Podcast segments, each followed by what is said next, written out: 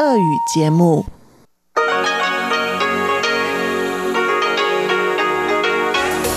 В эфире Международное радио Тайваня.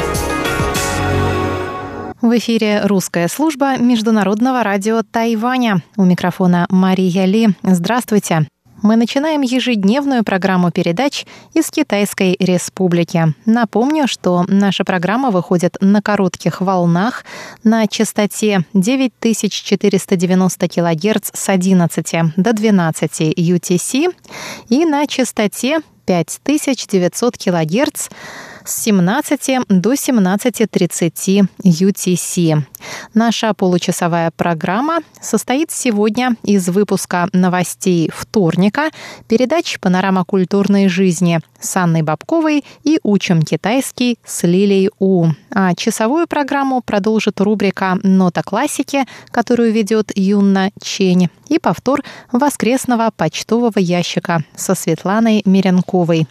Дорогие друзья, прежде чем мы начнем сегодняшнюю программу, хочу сообщить вам, что 15 ноября на частоте 9490 кГц во время трансляции нашей программы возникли технические проблемы, в результате чего трансляция прерывалась несколько раз. Приносим извинения за неудобства при прослушивании. Ну а сейчас мы приступаем к выпуску новостей вторника, 17 ноября.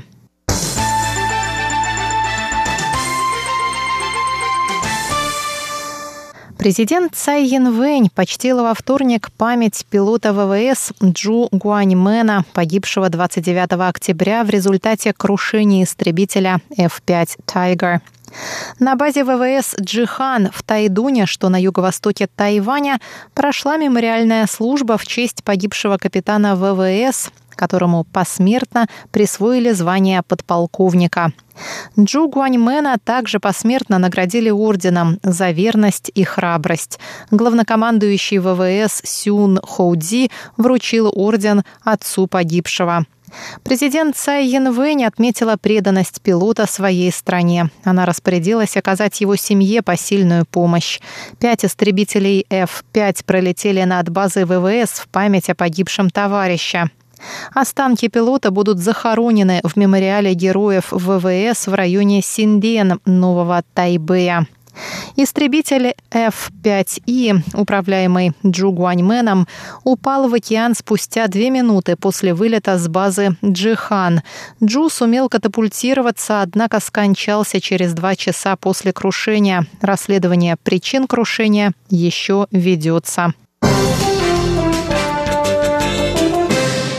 Тайвань принял участие в ежегодной встрече министров в рамках форума Азиатско-Тихоокеанского экономического сотрудничества АТЭС. Встреча проходила с 16 по 17 ноября в формате онлайн. Тайвань представляли председатель Совета национального развития Гун Мин Синь и старший представитель отдела торгово-экономических переговоров исполнительного юаня государственный министр Дэн Джень Джун. В ходе встречи Дэн отметил, что Тайвань продемонстрировал отличные успехи в борьбе с пандемией и в экономической сфере, он сказал, что более 13 миллионам человек и 120 предприятиям Тайваня была оказана экономическая помощь. Данные меры не только помогли экономически уязвимым малым и средним предприятиям, но и способствовали росту ВВП, составившему 3,33% в третьем квартале этого года. Теперь Тайвань готов к оказанию помощи экономикам-участницам АТЭС за счет поставки медицинского оборудования и материалов на внешние рынки. Гун Мин Синь отметил важность использования цифровых технологий в борьбе с пандемией. Он заявил, что своевременное объединение достижений в сфере цифровых технологий с системой здравоохранения стало определяющим фактором в успехе Тайваня в сдерживании эпидемической ситуации в стране. Мы готовы делать еще больший вклад в борьбу международного сообщества с пандемией и мировое здравоохранение, особенно в том, что касается цифрового здравоохранения. Мы также надеемся на совместную работу со странами-участницами, разделяющими наши взгляды на благо Азиатско-Тихоокеанского региона, сказал Гун Минсинь. Премьер исполнительного юаня Су Джинчан заявил 17 ноября, что правительство и предприниматели Тайваня готовы к вызовам, связанным с подписанием соглашения о создании регионального всеобъемлющего экономического партнерства. Соглашение было подписано в воскресенье 15 странами в Ханое. К подписанию не были приглашены США и Тайвань. Су Джинчан отметил, что за последние 10 лет, в ходе которых велись переговоры о подписании соглашения, правительство успело подготовить необходимые экономические меры, и многие тайваньские компании успешно разработали стратегии по выходу на рынки стран-участниц. Также более 70% экспорта Тайваня в страны, подписавшие соглашение, составляет электроника, которая и так не облагается пошлиной. Су Джинчан заявил, что создание нового экономического партнерства в Азиатско-Тихоокеанском регионе лишь подчеркнуло важность дальнейшего развития экономических отношений между Тайванем и США. Почему мы постоянно укрепляем торговые отношения между Тайванем и США? Торговый оборот между двумя странами уже достиг 2 триллионов 430 миллиардов новых тайваньских долларов, в то время как американские инвестиции в Тайвань составляют более 700 миллиардов. Нам необходимо развивать план торговой стратегии, и выход Тайваня на мировые рынки является самой лучшей стратегией для страны сказал премьер.